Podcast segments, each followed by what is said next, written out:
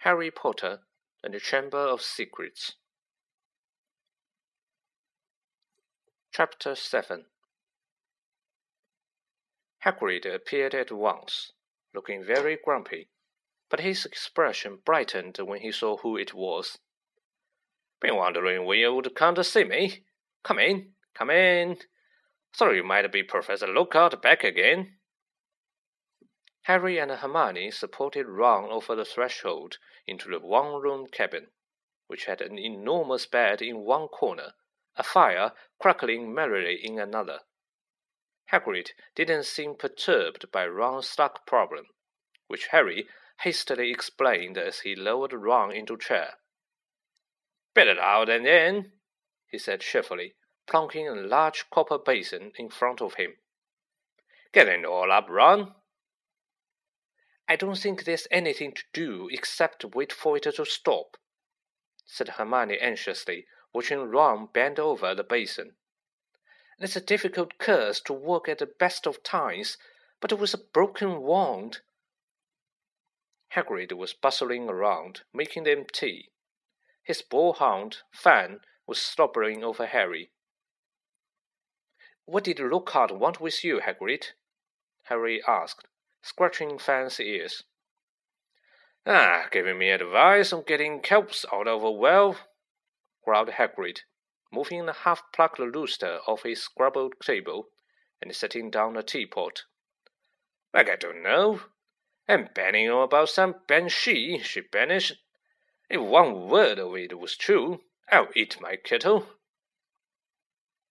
It was almost unlike Hagrid to criticize a Hogwarts teacher and Harry looked at him in surprise.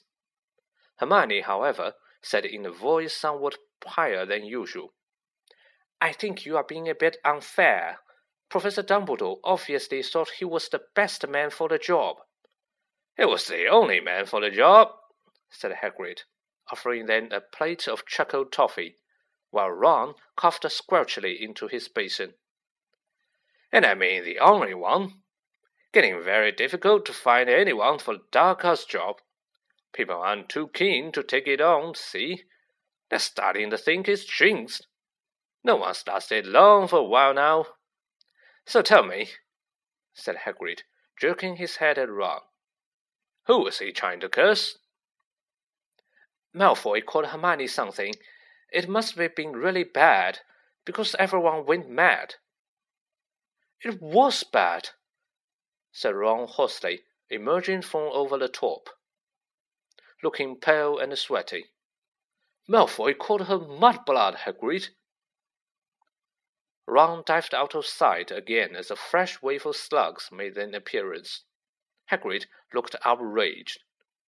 He didn't, he growled at Hermione. He did, she said. But I don't know what it means. I could tell it was really lewd, of course. It's about the most insulting thing he could think of, gasped Ron, coming back up. Mudbloods? A really foul name for someone who was muggle-born, you know. Non-magic parents. There are some wizards, like Malfoy's family, who think they're better than anyone else because they're what people call pureblood. He gave a small, small burp and a single slug fell into his outstretched hand. He threw it into the basin and continued. I mean, the rest of us know it doesn't make any difference at all. Look at Neville Longbottom. He's pure blood, and he can hardly stand a cauldron the right way up.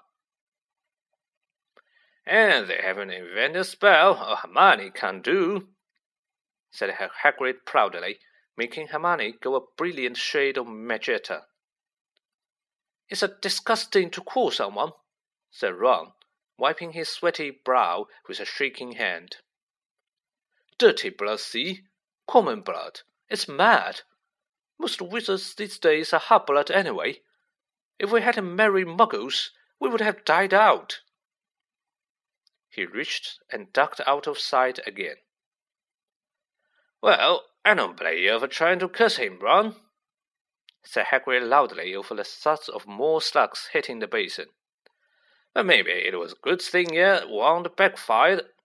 The bag Lucius Malfoy would have come marching up to school, If you had cursed his son, least you're not in trouble. Harry would have pointed out that trouble didn't come much worse than having slugs pouring out of your mouth, but he couldn't. Hagrid's treacle toffee had cemented his jaws together. Harry, said Hagrid suddenly, as though struck by a sudden thought, got a bone to pick with you.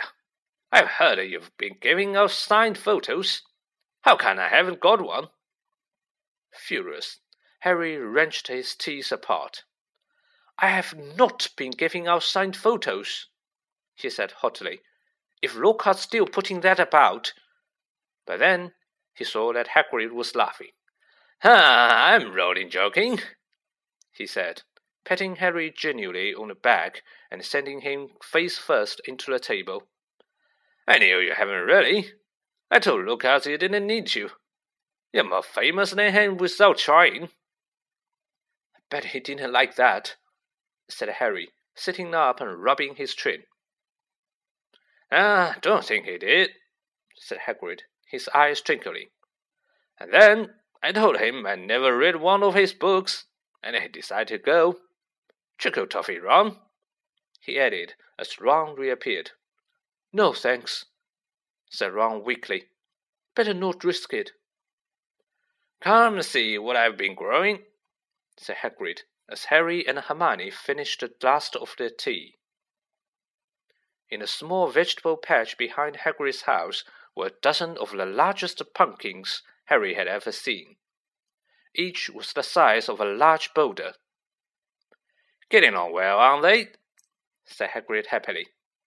For the Halloween feast, should have been big enough by then. What have you been feeding them? said Hagrid. Hagrid looked over his shoulder to check that they were alone.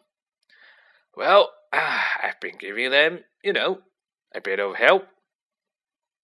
Harry noticed Hagrid's flowery pink umbrella leaning against the back wall of the cabin. Harry had reason to believe before now that this umbrella was not at all it looked. In fact, he had a strong impression that Hagrid's old school wand was concealed inside it. Hagrid wasn't supposed to use magic. He had been expelled from Hogwarts in his third year, but Harry had never found out why.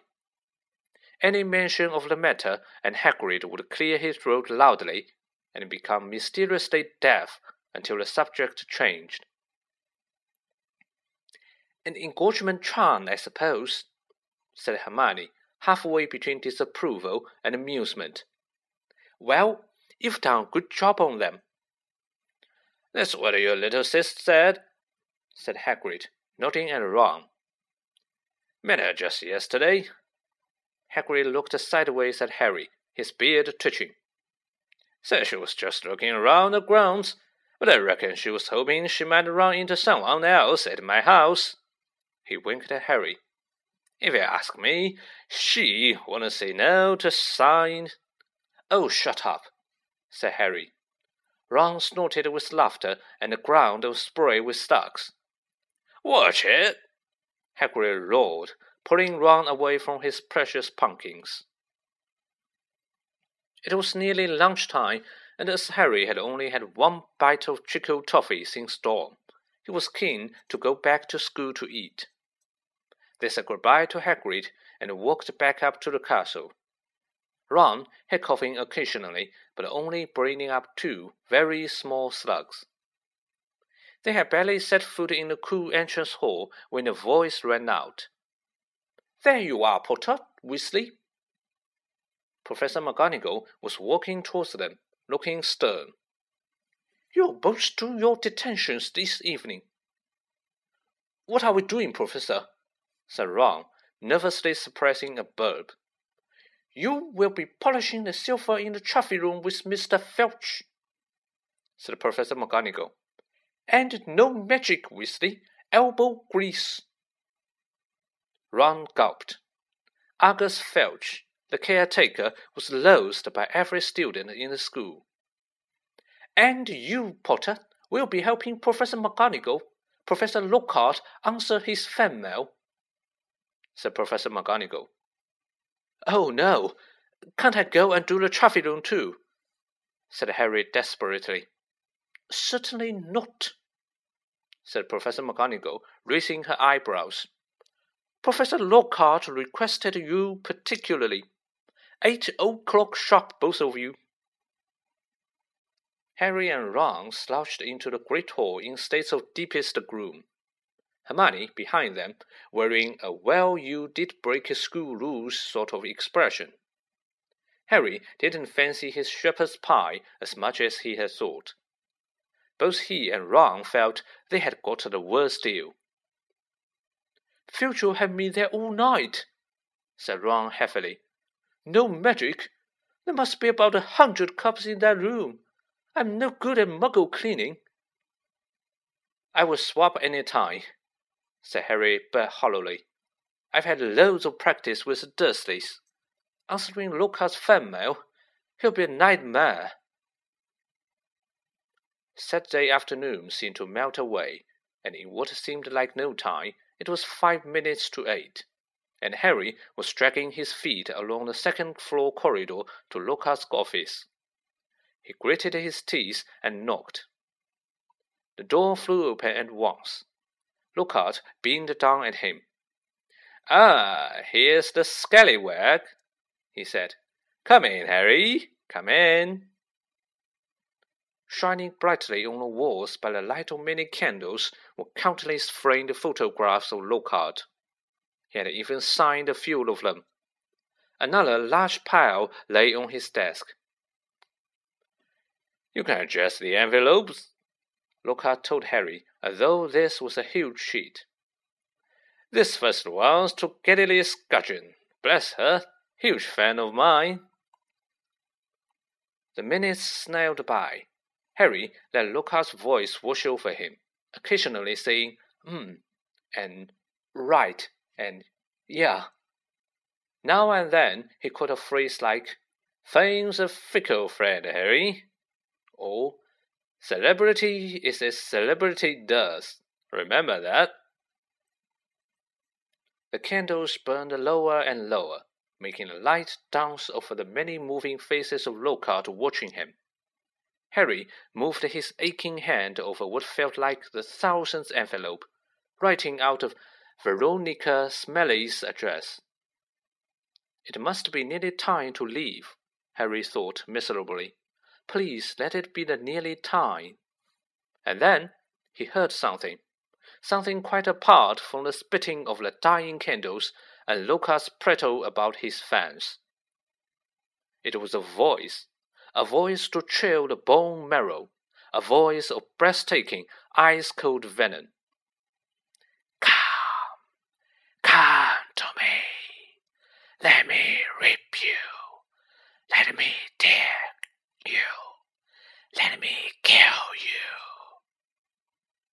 Harry gave a huge jump, and a large lilac blot appeared on Veronica Smalley's street. What? He said loudly. I know, said Lockhart. Six solid months at the top of the bestseller list broke all her records. No, said Harry frantically. That voice. Sorry? said Lockhart, looking puzzled. What voice?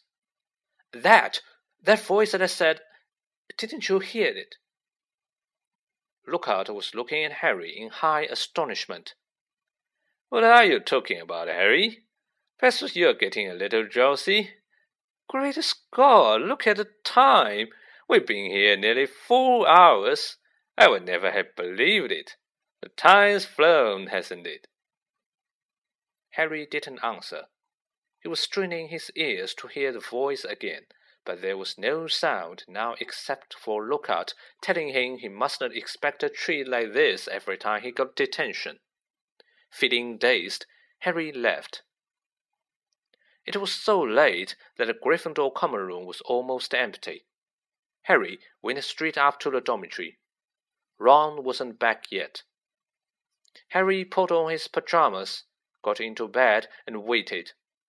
Half an hour later, Ron arrived, nursing his right arm and bringing a strong smell of polish into the darkened room. My muscles have all seized up, he groaned, sinking onto his bed. Fourteen times he made me buff up a Quidditch cup before he was satisfied. And then I had another stuck attack all of a special award for services to the school. Took ages to shift the steam. How was it with Lockhart? Keeping his voice low so as not to wake Neville, Dean, and Seamus, Harry told Ron exactly what he had heard. And Lockhart said he couldn't hear it, said Ron. Harry could see him frowning in the moonlight. To think he was lying. But to get it, even someone invisible would have had to open the door. I know, said Harry, lying back in his four poster and staring at the canopy above him. I don't get it either.